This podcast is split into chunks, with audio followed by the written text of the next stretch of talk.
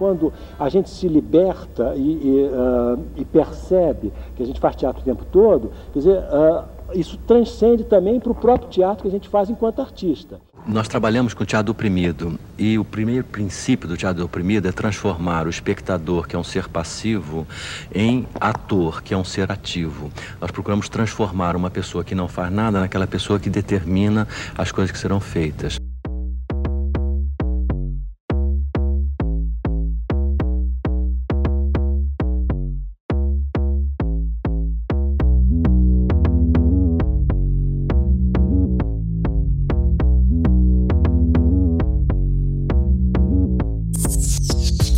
Evoé! Sejam bem-vindas e bem-vindos a mais um episódio do podcast Filhos de Tespes. O meu nome é Lincoln Aguiar e eu pretendo levar vocês por uma aventura de arte e educação.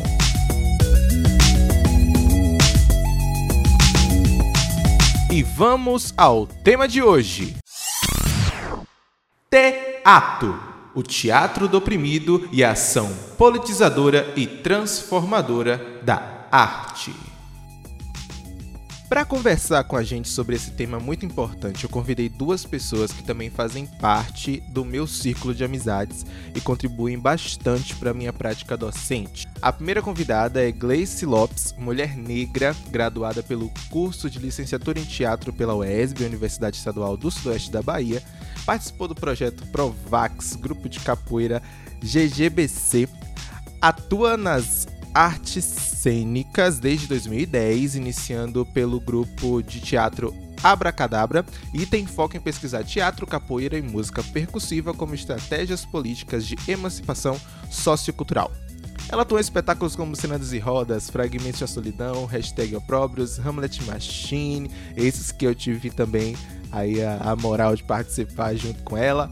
Senhora dos Afogados, Aimó, A História que o Sítio Não Contou, ela é membro da CSNicos, que eu também vou puxar a sardinha pro meu lado e dizer que eu também participo de coração aberto. Professora de teatro com experiência em instituições educativas e colégios municipais de Jequié, Maitinga e Jânio Quadros. Ela é diretora do espetáculo Obinirim, Força e Resistência, percussionista da banda As Moças, Trinity e Vozes, e para completar o sanduíche recheado, uma possível pré-candidata vereadora indicada pelo município de Jânio Quadros, no qual ela reside atualmente. Uh, é coisa. O próximo é Ayaldo Kopke, dramaturgo, diretor teatral e professor de dramaturgia e estética do oprimido da Universidade Estadual do Sudeste da Bahia, que a gente já citou, né, a UESB, formado em interpretação teatral pela Universidade Federal da Bahia, UFBA, com mestrado e doutorado pelo Programa de Pós-Graduação em Artes Cênicas dessa mesma instituição. Bom, nesse primeiro momento, eu deixo espaço para que vocês possam se apresentar, dizer como é que estão, o que é que estão fazendo, o que é que estão pesquisando, enfim.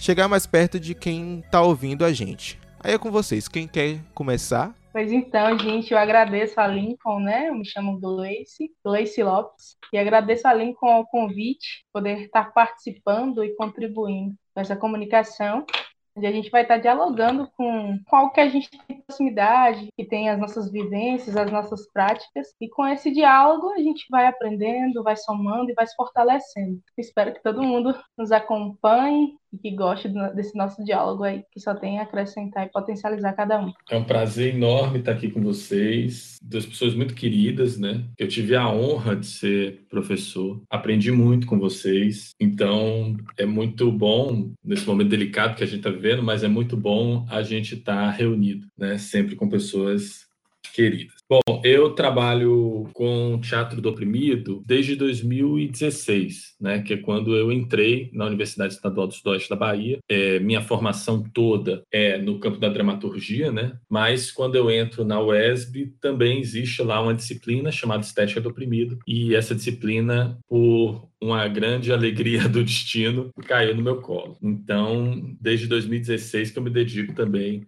ao teatro do oprimido, à estética do oprimido. Beleza. Depois das nossas apresentações, é hora de começarmos a introduzir o nosso tema. Ó, alguns estudantes enviaram questões para a gente ir respondendo ao longo desse bate-papo. Então, em alguns momentos eu posso trazê-las aqui à tona para que a gente possa ampliar mais a discussão, certo? Eu queria que a gente começasse com um breve histórico sobre Boal, o Teatro de Arena, o Exílio. E aí, aí, Aldo, tu pode dar essa ajuda para que a galera possa entender um pouco mais do contexto em que nasce o Teatro do Oprimido? Posso sim.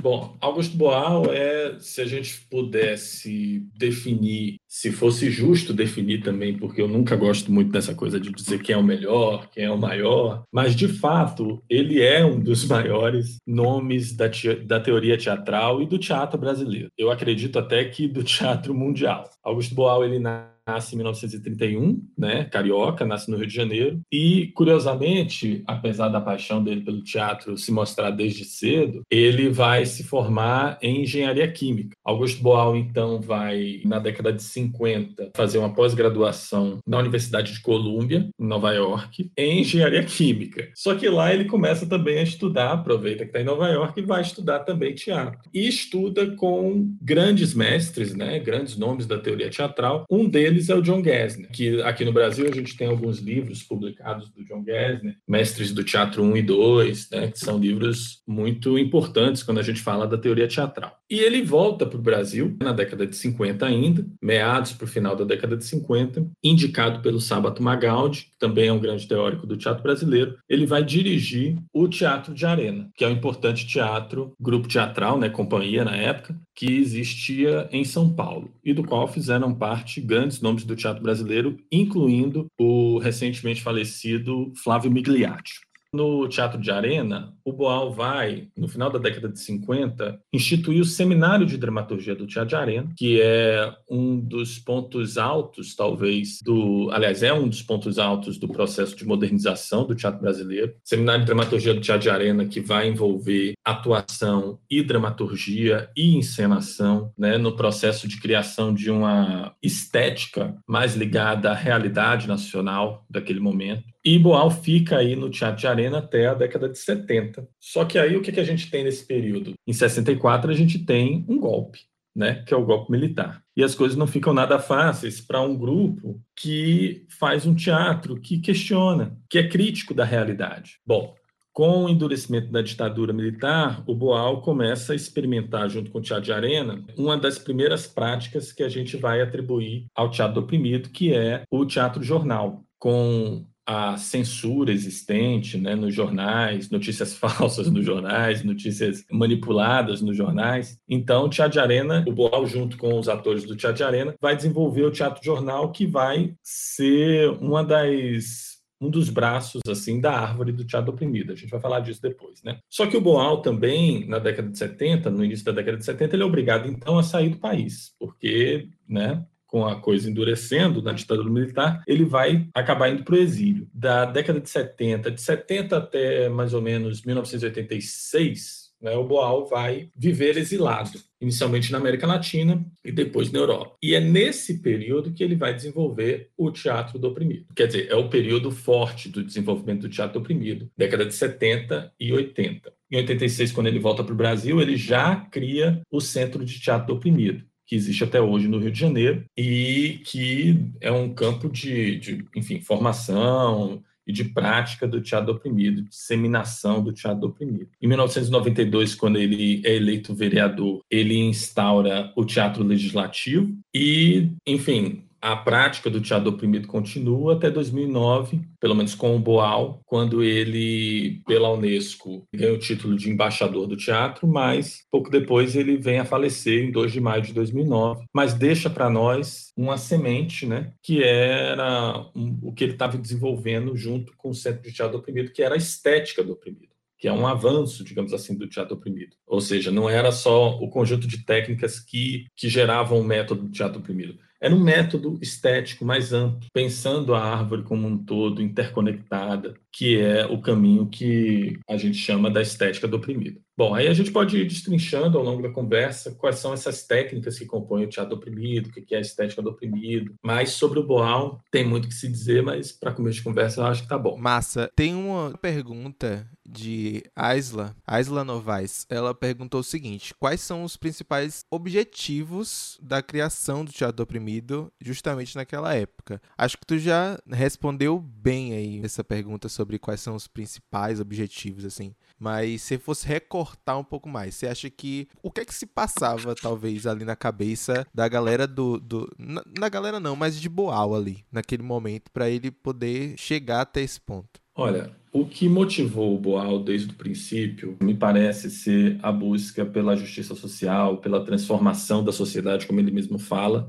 no sentido da libertação dos oprimidos. Esse é o grande foco do teatro do oprimido como um todo. Desde o teatro jornal, que é essa prática que o Boal desenvolve já no, no Brasil, né? ainda no Brasil, mas já no teatro de arena, até todas as outras práticas do teatro oprimido, teatro imagem, teatro fórum, arco-íris de desejo, teatro invisível, teatro legislativo, né? Todas essas práticas, o Boal, quando faz o desenho lá da árvore do teatro oprimido, ele fala que elas estão baseadas na ética e na solidariedade. E todas elas têm como objetivo a transformação da sociedade, a transformação da sociedade nesse sentido da libertação dos oprimidos. Se a gente vive numa sociedade, essa é a visão do Boal, da filosofia do Boal, a gente pode dizer assim, em que existem opressores e oprimidos, isso está claro, né? A gente sabe que é exatamente isso. Então, o teatro oprimido é essa ação através do teatro e essa preparação também para ação, para transformar essa sociedade. É um espaço de diálogo, é um espaço de busca de transformação e de busca de uma consciência crítica dos seus participantes em relação à realidade em que vivem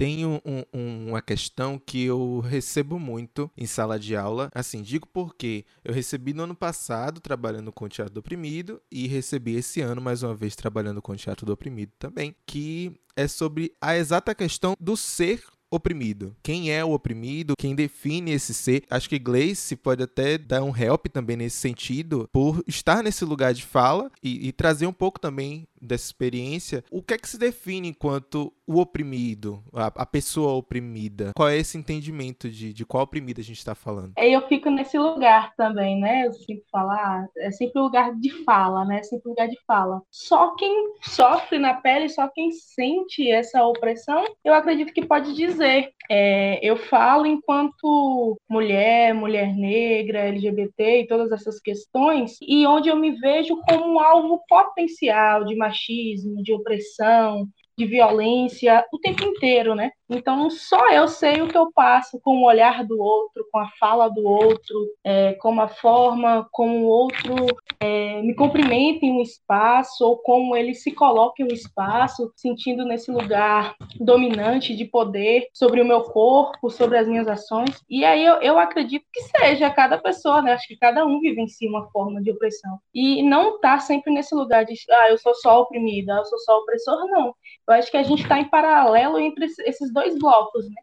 Tem momentos da vida da gente em que a gente é oprimido, mas tem momentos também que a gente se torna um opressor dessa situação e a gente tem essa própria consciência, essa sensibilidade de perceber e como a gente pode fazer para que a gente mostre o outro, dialogue o outro, para que ele também tenha essa consciência de quando ele se sentir oprimido, ele poder se expressar de uma forma e, e ter essa ação para que o outro perceba que ele está se sentindo coagido, que ele está se sentindo oprimido. E o outro, a gente também faz esse diálogo para que o outro também perceba quando ele é opressor. E a gente precisa apontar, porque senão o outro é opressor e ele nem percebe, ele comete isso comigo, com você, com o outro. E a gente vai se tornando essa sociedade, às vezes, doentia, opressora, escrota, assim. se a gente vivencia né, nesse diálogo, a gente tem que criar estra estratégia e ações para que a gente tenha essa consciência de qual lugar a gente está.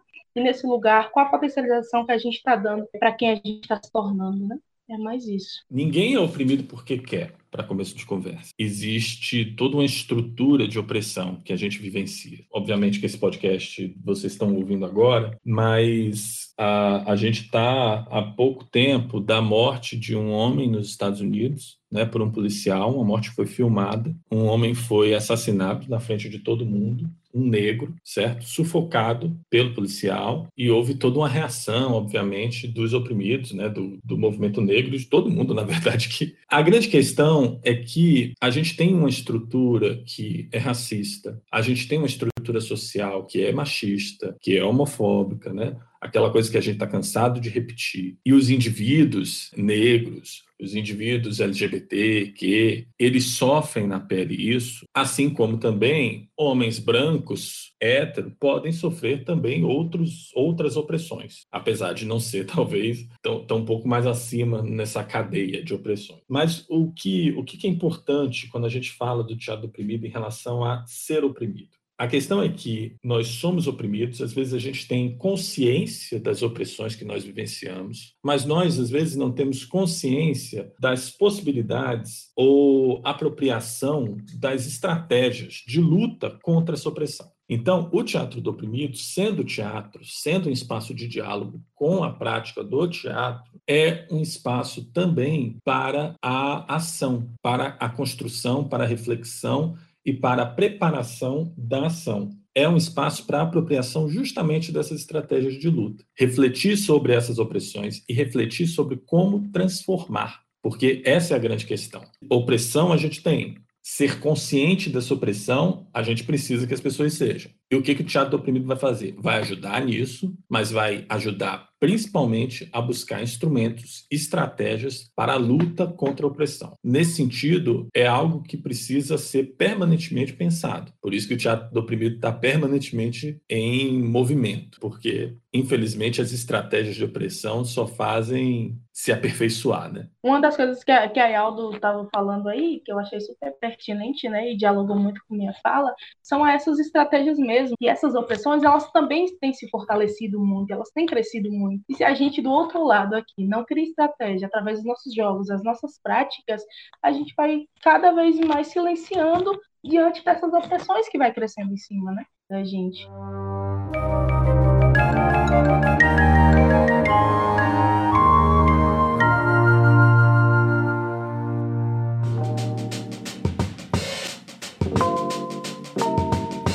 Esse é o momento em que você tem a oportunidade e o direito de tomar uma água, fazer um xixi, pegar uma coisa para comer. Enfim, é o nosso pequeno intervalo para você correr lá enquanto eu te dou informação curiosa sobre o nosso tema. É hora do Momento Informação. A canção Meu Caro Amigo de Chico Buarque e Francis Rim foi escrita como uma carta a Augusto Boal, enquanto o teatrólogo estava no exílio em Lisboa por conta da ditadura militar. A letra e a sua poética passaram desapercebidas pelos generais que ousavam censurar tudo que era contrário ao regime ditatorial. Houve só esse áudio de Chico lendo um trecho dito como perdido da carta Boal. Aliás, meio da brincadeira, outro dia comecei a botar letra no chorinho do Francis Heim, que é mais ou menos assim.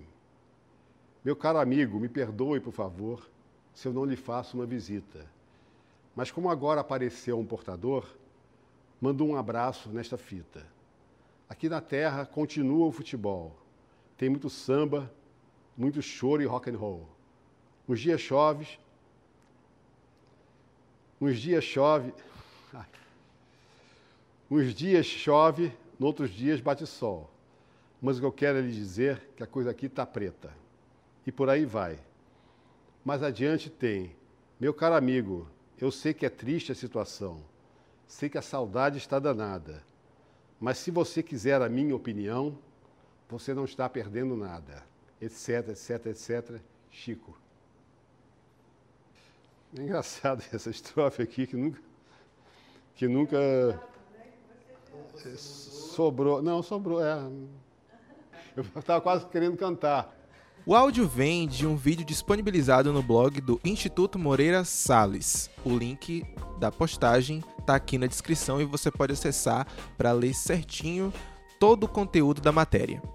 E olha só, Esther Santos perguntou: qual é o Dia Nacional do Teatro do Oprimido?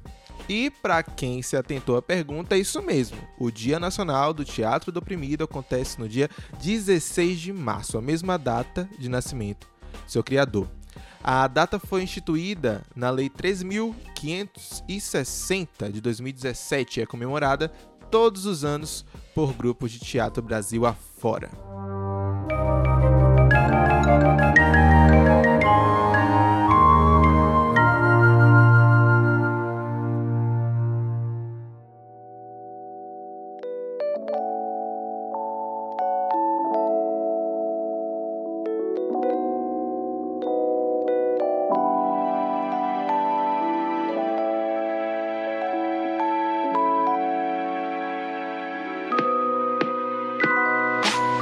Está chegando no nosso segundo bloco e nesse a gente vai comentar um pouquinho sobre o sistema do teatro do oprimido, as suas técnicas, é, dividir algumas experiências e aplicações, assim como discutir as novas possibilidades e os espaços tangíveis para essa prática.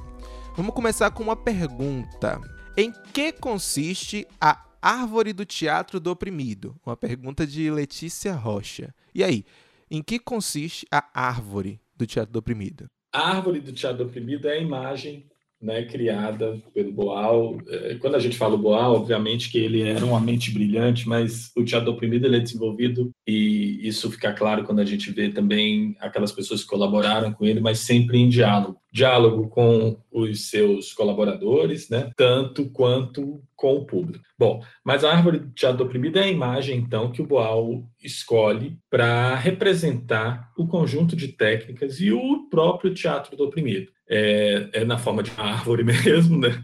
Aquele desenho básico de uma árvore com a raiz, né, o caule, as copas, né? E essa raiz ela vai estar num solo onde a gente vai encontrar política, filosofia, história, né, ciências humanas, por assim dizer, os conhecimentos, né? ela vai ser guiada pela ética e pela solidariedade, esse crescimento dela. Na raiz, a gente encontra a imagem, a palavra e o som, os sons, né, que são as formas como o homem pode, o homem e a mulher, né, podem expressar sua capacidade artística, porque para o Boal todos nós somos artistas, né? todos nós somos artistas de teatro, podemos fazer teatro. E aí a árvore vai crescendo. E logo no início do tronco a gente tem os jogos. Os jogos são extremamente importantes na árvore do teatro do oprimido. Jogos para o Boal, os jogos permitem né, o exercício né, de todas as outras técnicas do método do teatro oprimido. Os jogos ele está ali no início porque é a partir do jogo que a gente entra no universo da prática, da prática do teatro. Imagina, eu, eu tenho o meu trabalho e aí de repente eu vou fazer uma prática de teatro oprimido. Porque é bom lembrar que o teatro oprimido não é só para atores de teatro. O teatro oprimido é feito para todos, é para os oprimidos, né? E pelos oprimidos. Então, como é que eu vou entrar numa determinada técnica? Como é que eu vou entrar no jogo do teatro oprimido? Através do jogo. Os jogos do teatro oprimido, Boal fez uma listagem de uma série de jogos, que inclusive tem um livro dele chamado Jogos para Atores e Não Atores, e os jogos servem justamente para desmecanizar o corpo, né? tirar o corpo desse universo do trabalho, desse universo enrijecido, né? mecânico do dia a dia, do cotidiano, para entrar no estado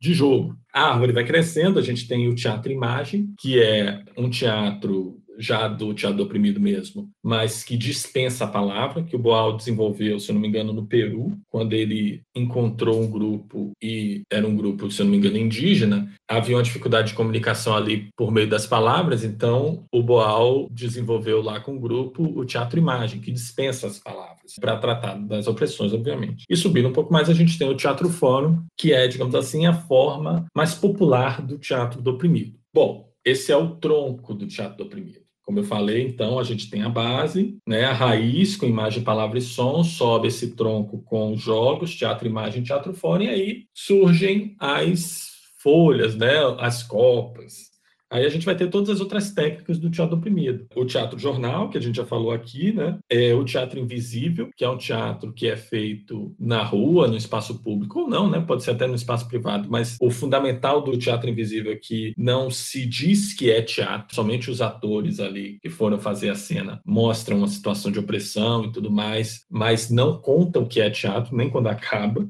O teatro legislativo, né, que o Boal fez durante o período em que era vereador no Rio de Janeiro, que até hoje a gente tem práticas de teatro legislativo. Em Belo Horizonte, por exemplo, a gente tem um mandato, não sei se de um deputado ou de uma vereadora. O arco-íris do desejo, que é o, a técnica que o Boal desenvolve na Europa. E as ações diretas e continuadas, né, que esse é o grande objetivo dessa árvore. É o topo dessa árvore, por assim dizer que é promover essas ações diretas, promover essas ações continuadas de transformação social. Essa árvore também é importante dizer que esses frutos dessa árvore eles vão cair no solo e vão gerar novas árvores. São os multiplicadores, né? Então a ideia também do teatro oprimido é gerar a multiplicação, fazer com que cada vez mais o teatro do oprimido se amplie, mais árvores comecem a surgir. Isso é um ponto extremamente importante. A ideia do teatro do oprimido é transformação social. Para haver transformação social efetiva, é preciso que exista tanto as ações diretas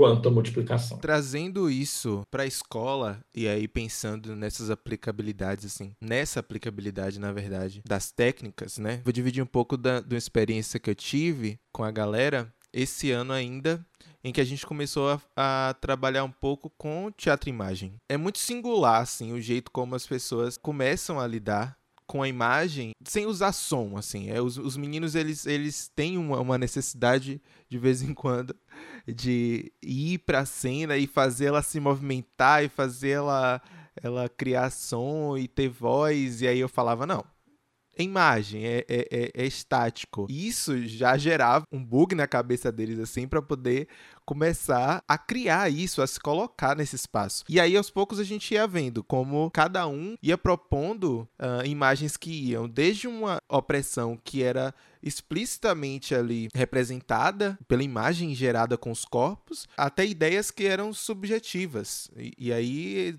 eu acho muito, muito bacana também esse lugar da técnica de trazer para a cena essas opressões também de maneira subjetiva. Eu lembro muito de um relato de Boal que ele faz, inclusive, é nesse livro do, do Jogos para Atores Não Atores, que ele conta sobre uma moça que foi relatar ela queria discutir sobre violência contra a mulher, violência doméstica. E para isso, ela propôs uma imagem que foi um corpo masculino em cima de um corpo feminino, no sentido de, de eles estarem ali no ato sexual. Quando abriu-se para que alguém propusesse uma modificação e talvez uma resolução dessa opressão, um rapaz modificou a imagem e colocou o homem, ou o corpo masculino por baixo e o corpo feminino por cima. Nesse ponto aí, foi perguntado se, se a opressão tinha sido resolvida e a mesma moça que propôs a, a, imagem inicial falou: Não, eu quero modificar. E ela modificou de novo a imagem, colocando as duas pessoas frente a frente, sentadas, com as pernas entrelaçadas, assim.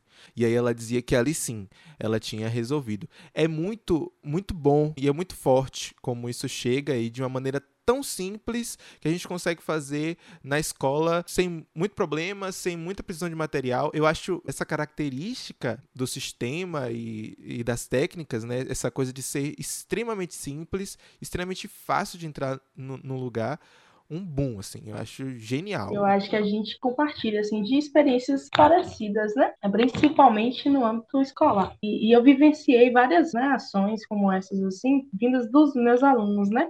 Ano passado, quando eu estava no trabalho aqui como oficineira no instituto. E uma das coisas que eu dizia sempre, assim, nas minhas práticas, é que a, a transformação ela só iria acontecer quando os meninos eles compreendessem a condição social que eles vivenciam, né? A alienação sobre o corpo deles. E se eles reconhecem que eles vivenciam essas opressões, eles vão transpor nos corpos deles, nas, nas imagens ou no, nas práticas que a gente traz em sala de aula, com maior facilidade, porque é a vivência, é o que eles passam diariamente, é o que às vezes sofrem, o que vê no outro. E isso acontecia muito, muito, muito. Às vezes a gente fazia uma prática assim, e alguns negavam de fazer. Mas aí quando outros acabava propondo, aí depois terminava, ô professora, eu já passei por aquilo. Ô professora, é, tem um amigo meu que está vivenciando a mesma coisa que o menino fez ali no, no jogo. Então, a partir do jogo também, eles observavam, viam situações que já tinham acontecido, trazia de formas, às vezes não no corpo, às vezes na,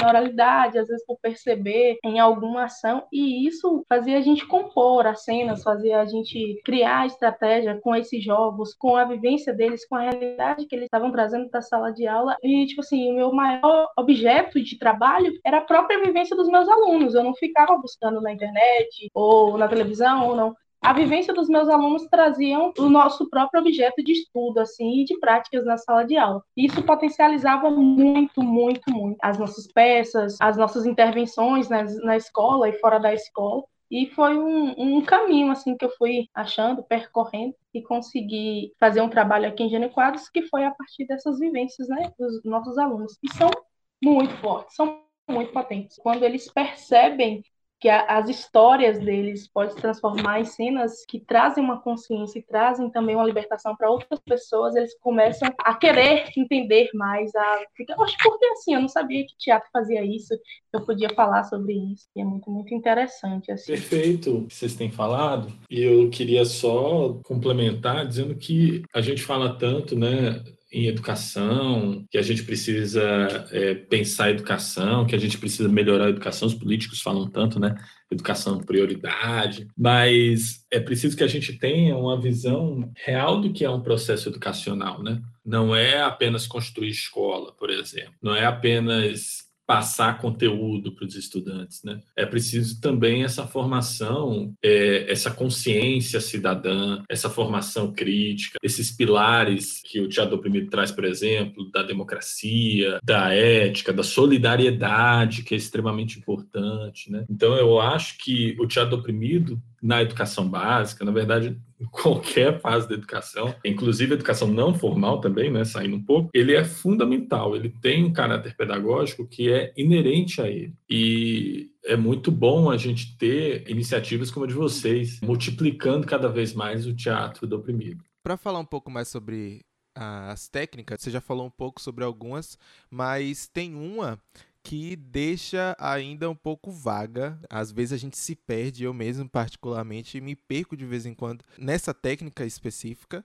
que é o arco-íris do desejo. E aí eu queria que você falasse um pouco sobre qual é a do arco-íris do desejo, qual é a ideia que, que Boal desenvolve com esse, esse processo, com essa técnica? Como eu falei, o Boal ele vai para o exílio né, na década de 70 e fica primeiro na América Latina, onde ele desenvolve o teatro invisível, o Teatro Fórum, e depois ele vai para a Europa. O que acontece com o Boal quando ele chega na Europa? Ele chega na Europa e aquelas opressões que eram muito visíveis na América do Sul, porque a gente estava experimentando processos ditatoriais, né, do autoritarismo militar e tudo mais, o Boal não vai identificar lá na, na Europa. E aí ele começa a perceber que, se não existem, talvez, de forma tão explícita, né, determinadas opressões de caráter mais objetivo, existe, em contrapartida, existem opressões interiorizadas. E o arco-íris do desejo vem para responder a isso. Então, o arco-íris do desejo é justamente, talvez, a, talvez não, com certeza,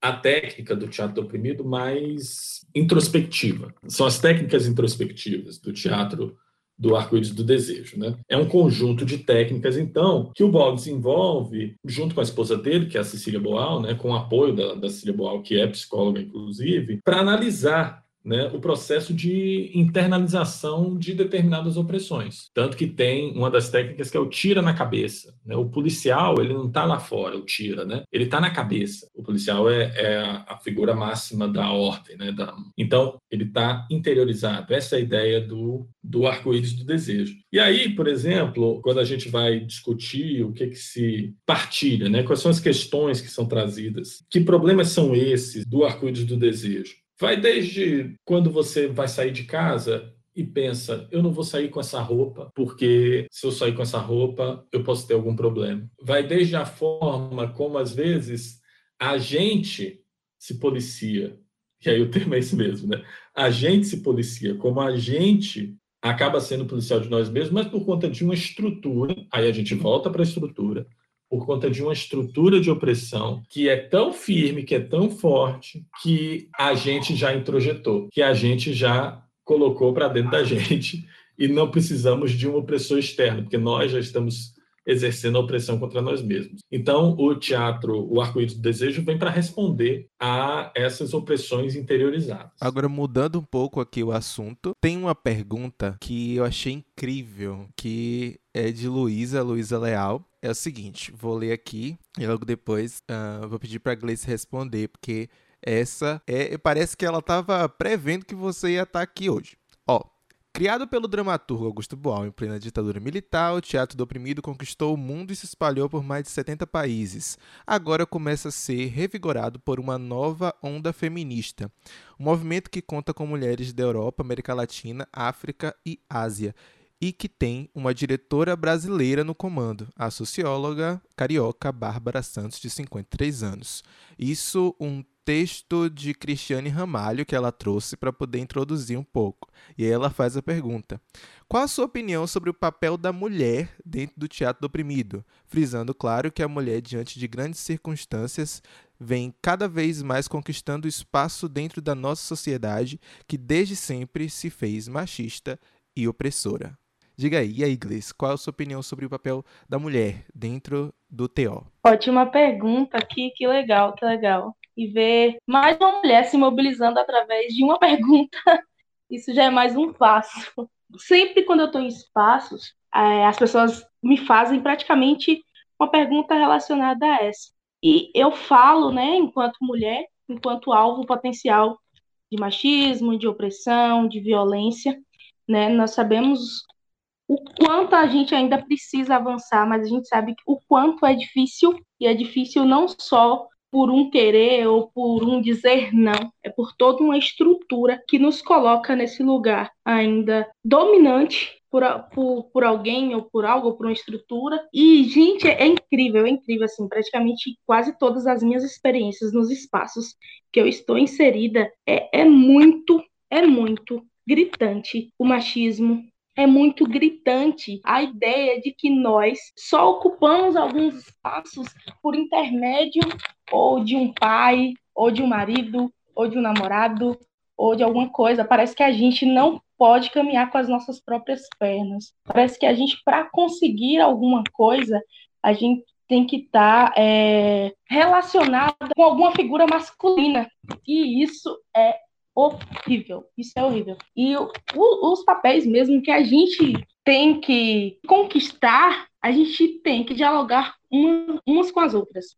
A gente perde muito quando a gente entra nesse elo de briga, de se tornar inimiga uma das outras, e a sociedade faz com que a gente pense assim, que a gente é inimiga, que a gente é, precisa derrubar a outra para a gente conseguir. Isso acontece em tudo. A sociedade faz com que nós entramos nesse lugar de competição e não nos avançamos, não nos fortalecemos. A maioria dos espaços parece que eu falo pela experiência também agora da própria política, né? Para que meu nome fosse indicado, muitas pessoas me relacionam, ah, ela é filha de tal pessoa ela é irmã de tal pessoa. Não, não parece que a, a, minha, toda a minha trajetória, toda a minha construção, parece que ela é muito pequena perto da figura simplesmente do meu pai, ou do meu irmão, ou do meu tio, ou de alguém. E essa construção que ela é diária e a gente passa por cima de muita coisa, enfrenta muita coisa para conseguir, ela é diminuída em algum momento. E isso é muito ruim. Assim, eu falo sofro na pele em, em, várias questões, né, enquanto mulher, mulher negra, que parece que é tipo um, uma escada a menos, parece que vai diminuindo. E eu, eu utilizo dessa escada para me funcionar para ir mais longe. E eu falo para as minhas alunas, falo para as mulheres que eu dialogo nos espaços, que a gente fala né, sobre opressão, que eu dialogo sobre opressão feminina, é que se nós não movimentarmos para lutar contra as nossas opressões e as injustiças, nada vai mudar. Se a gente não se movimentar, se a gente não criar estratégia, se a gente não ocupar os espaços, esses espaços que não nos é, não nos é oferecido, esse espaço que a gente tem que conquistar com muita luta, se a gente não se movimentar, se a gente não criar estratégia, se a gente não for fortalecer uma a outra, nada vai mudar. As opressões vão continuar, o lugar que as pessoas dominam para que as mulheres têm que ficar vão permanecer, e a gente tem que se posicionar, a gente tem que gritar, a gente tem que procurar realmente caminhos e estratégias para que a gente avance. E não é para que a gente avance sozinha, porque para eu avançar, vem toda uma rede de mulheres atrás. Vem a minha mãe, vem a minha avó, vem a minha vizinha, vem a minha professora. E quando a gente percebe que a nossa luta ela é coletiva, ela não é mais individual, a gente avança. E aí a gente, enquanto mulher, tem que perceber. E quando a gente percebe que a gente está nesse lugar condicionado como inferior, a gente precisa se movimentar. Vou aqui continuar com algumas perguntas. Tem uma pergunta de que eu vou juntar, na verdade, que aí já pega um gancho do, do que a gente tá, do que você estava comentando, mas vou juntar duas perguntas aqui. A primeira é de Matheus, Matheus Silva. Ele pergunta o seguinte: O teatro do oprimido, sendo aplicado corretamente, poderia mudar a situação política de uma nação. E Ana Luísa que pergunta o seguinte: por que trabalhar teatro do oprimido nas escolas? A Aldo responde a primeira e eu respondo a segunda. muito bem, muito bem.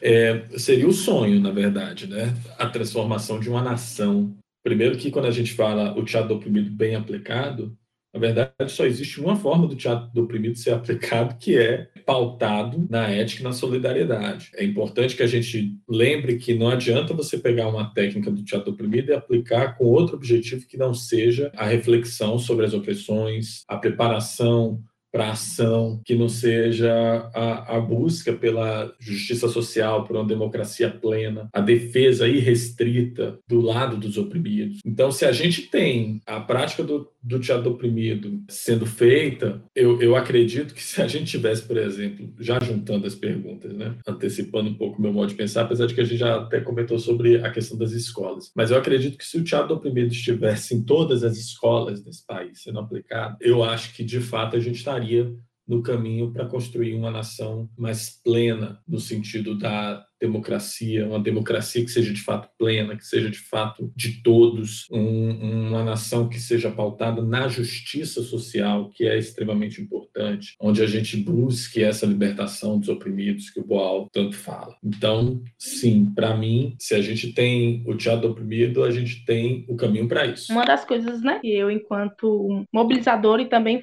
fruto, né, e multiplicadora dessa prática, e eu falo que a gente precisa, né, tá fundamentando na transformação da nossa própria realidade. E na escola a gente está o tempo todo trabalhando com a realidade dos alunos. Eu muito é, entrava um pouquinho em conflito com alguns professores, os professores eles tinham muito a necessidade de estar o tempo todo passando conteúdo. E aí, o professor, ah, não, tinha que estar aula de matemática, e se não desse aula de matemática, era uma briga na escola. Se esquecia do que às vezes o aluno estava com necessidade de falar da sua realidade. Eu chegava, né, enquanto é, mobilizadora, né, e professora de teatro, e aí eu chegava na sala de aula, e às vezes era numa aula vaga, alguma coisa assim, me colocava. Aí vinha um professor, não, não, não, eu vou dar aula logo para adiantar a minha aula, porque aula de matemática ou de português ou de é muito mais importante do que a de teatro. E aí, depois, quando eu entrava, o aluno não tinha nem copiado, não tinha feito nada. E aí eu seguia né, com, as, com as minhas aulas, e aí a, a, o que os alunos traziam para mim era que a, às vezes eles queriam falar da vivência deles, do que aconteceu no dia, no final de semana deles,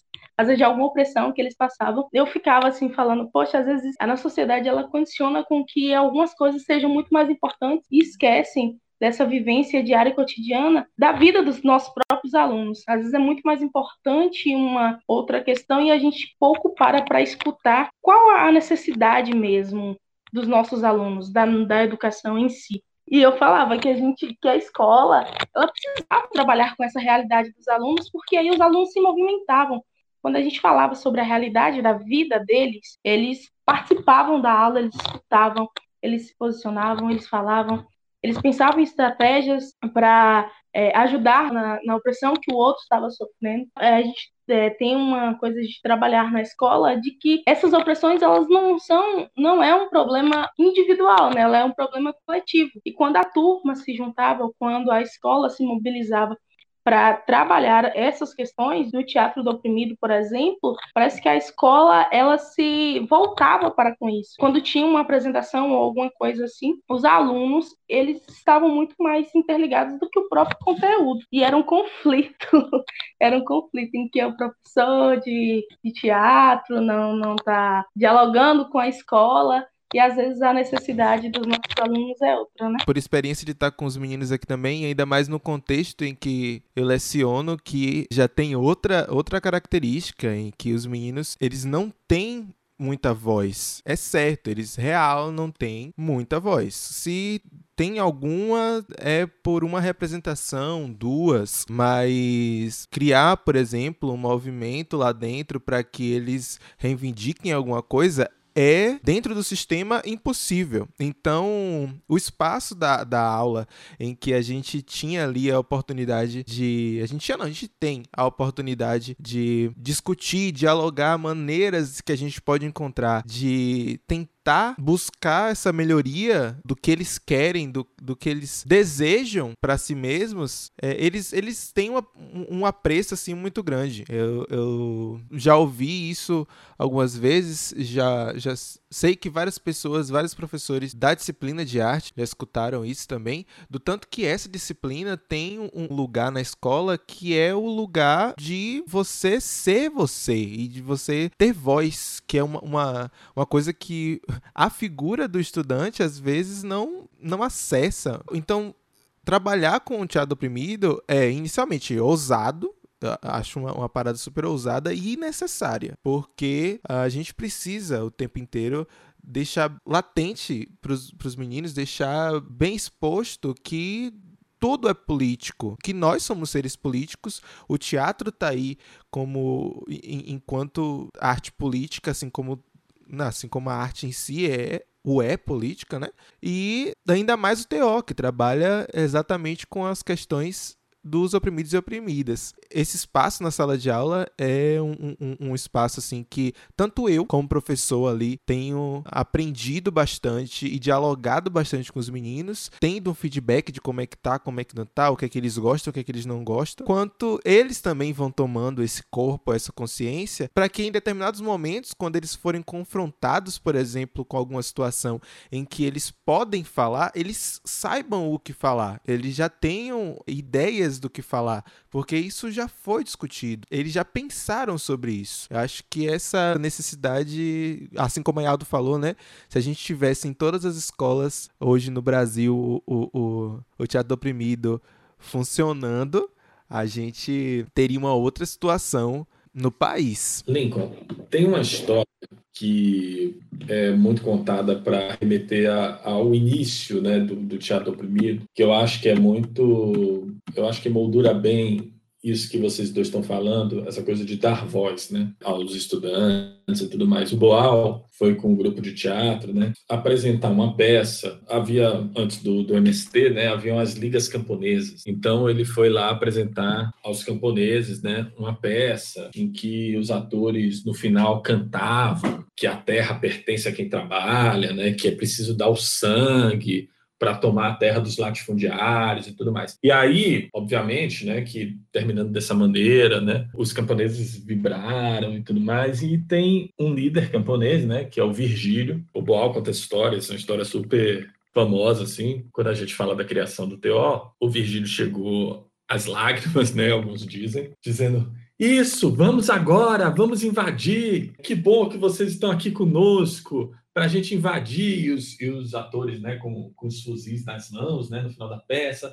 Aí vamos lá, pega esses fuzis, sei o quê. Aí de repente o, o Virgílio vê que aqueles fuzis eram cenográficos, né? eram de mentira. O Boal diz que, olha, é, é, teatro, infelizmente a gente não vai, nós somos artistas, a gente não sabe nem atirar, então a gente não vai invadir lugar nenhum. Aí de repente o, o Virgílio para e diz assim: como assim? Vocês vêm aqui, vocês apresentam essa peça para nós, vocês dizem que nós precisamos invadir o latifúndio para lutar pelos nossos direitos e tudo mais, temos que dar o nosso sangue, mas o sangue de quem? Não é o sangue de vocês, atores. É o sangue nosso. Que direito vocês têm, né? De nos incitar a uma ação na qual vocês não irão participar e que vai derramar o nosso sangue. Então, é aí que, segundo Boal, tem o start, né? tem o estalo. Pensar que você está falando pelo outro quando você não está disposto a agir pelo outro ou com o outro. O teatro oprimido ele nasce justamente da necessidade dessa escuta, desse espaço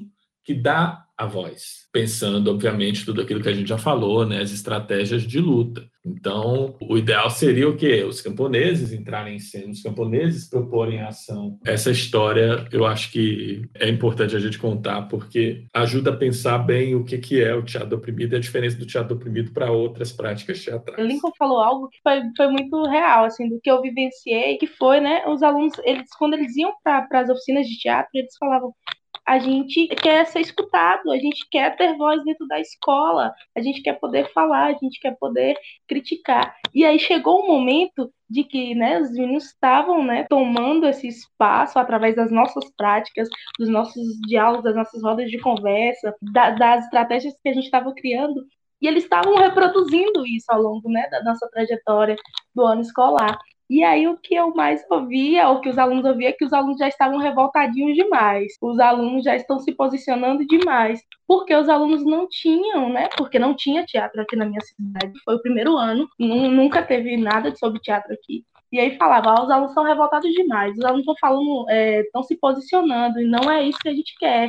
A gente quer aquele aluno que só escuta e amém, diz amém, tá tudo certo. E aí, quando os alunos começaram a pensar criticamente sobre as coisas e as próprias opressões que eles viviam até mesmo dentro da própria escola, aí começaram a já colocar esse lugar de que os alunos estavam revoltados, que eles estavam se posicionando.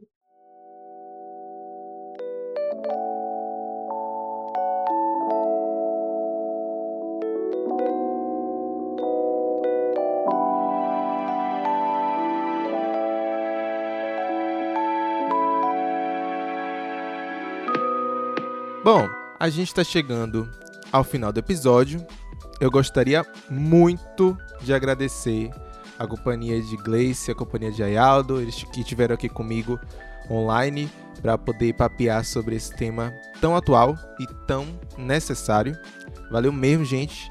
Uh, vocês têm algo a dizer, se despedir da galera, indicar alguma obra, indicar algum, algum filme, enfim, dizer algo aí para esse povo que está escutando a gente? Eu queria agradecer imensamente ao Lincoln pela, não só pelo convite para participar e participar com a Gleice, mas pela iniciativa, né, desse podcast ouvi já o primeiro episódio, muito legal. Quem quiser realmente se aprofundar na questão do teatro oprimido, tem muito livro, tem muito material publicado, artigo, mas é importante lembrar que teatro oprimido é um teatro que se faz na praxis. É a teoria, é o estudo, é essa base firme, mas é também a prática. Então, eu queria indicar alguns livros. Tem o Teatro Oprimido e Outras Poéticas Políticas, do Boal. Tem os Jogos para Atores e Não Atores, do Boal. Tem um livro ótimo, o Lincoln citou a Bárbara Santos, tem um livro ótimo da Bárbara Santos chamado Teatro do Oprimido, Raízes e Asas, uma teoria da praxis. A Bárbara foi uma super parceira né, de trabalho do Boal e tem desenvolvido o, o, a estética do oprimido, o teatro do oprimido, das oprimidas, né, como, ela, como ela tem chamado. Eu, eu queria só finalizar dizendo que, e aí parafraseando Boal, que o teatro oprimido é o teatro dos oprimidos, para os oprimidos, sobre os oprimidos e pelos oprimidos. É um teatro como instrumento de liberdade.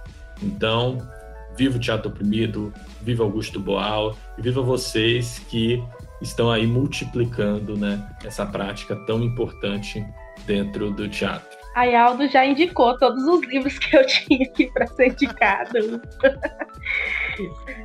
Mas é isso aí, eu agradeço, né, imensamente, assim, a Lincoln, não só pelo convite, também por essa iniciativa, né? Foi muito legal estar aqui dialogando com vocês um pouquinho sobre as nossas práticas, sobre as nossas proximidades, né, com o teatro do oprimido. E é isso, é, utilizem dessas práticas, né, para vocês terem voz, para vocês construírem essas vozes, né, que vão ressoar e ecoar aí, porque não é só essas opressões individuais, são as opressões coletivas de muita gente que muitas vezes não tem a mesma oportunidade ou não tem a mesma visibilidade que vocês para estarem falando. Então lembrem-se que sempre quando vocês forem usar essa voz, vocês vão estar usando por pessoas que às vezes não tem essa mesma visibilidade, não tem essa mesma oportunidade de estar falando. Então, vivencie isso, agarre o teatro do oprimido e utilize isso não só né, como uma teoria ou um estudo, mas sim como prática, uma prática transformadora, é, de libertar não só os seus próprios corpos, mas também os corpos, os corpos dos outros, né? Do outro.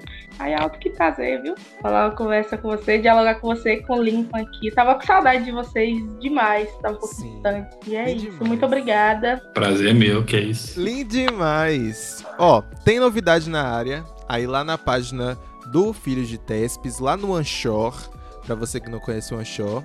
Eu posso até deixar o link aqui também para quem estiver acompanhando em outro lugar. Lá na página do Anchor, você pode deixar uma mensagem, fazer pergunta, enviar sugestões e críticas para o programa melhorar. Se você quiser, você também pode mandar um direct pelo Instagram. É só lá, arroba filhos de Tespes, que eu atendo na hora. Tamo junto. E, como é de costume, não esquece de compartilhar com outras pessoas esse episódio, divulga o podcast, ouve os outros episódios do podcast se você gostou, divulga para uma galera que ainda não conhece a podosfera, não conhece o universo dos podcasts e fiquem ligados para os novos episódios que vão vir por aí. Vou aqui só fazer uma citação de Boal, que diz o seguinte: Caminhar não é fácil, a sociedade se move pelo confronto de forças, não pelo bom senso, pela caridade e pela justiça. Não basta consumir cultura, é necessário produzi-la. Não basta gozar arte, é necessário ser artista. Não basta produzir ideias, é necessário transformá-las em atos sociais concretos e continuados porque nós entendemos que arte e cultura são formas de combate tão importantes como a ocupação de terras improdutivas e a organização política solidária. Sonho com um dia que o Brasil inteiro e no inteiro mundo haverá em cada cidade, em cada povoado, em cada vilarejo, um ponto de cultura, onde a cidadania possa criar e expressar sua arte, a fim de compreender melhor a realidade que deve transformar. Nesse dia, finalmente terá nascido a democracia. Ser cidadão, meus companheiros, não é viver em sociedade, é transformar a sociedade em que se vive, com a cabeça nas alturas, os pés no chão e mãos obra. Augusto Boal. E é isso, as cortinas se fecham por hoje. Fim do terceiro ato. É voé. É voé. É voé.